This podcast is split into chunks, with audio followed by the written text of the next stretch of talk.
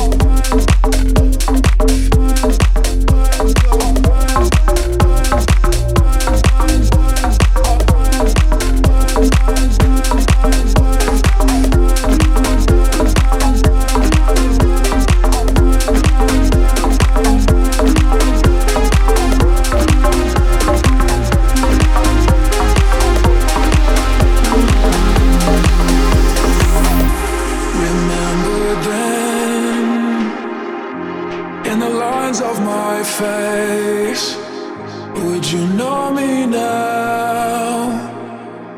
Not here in my place.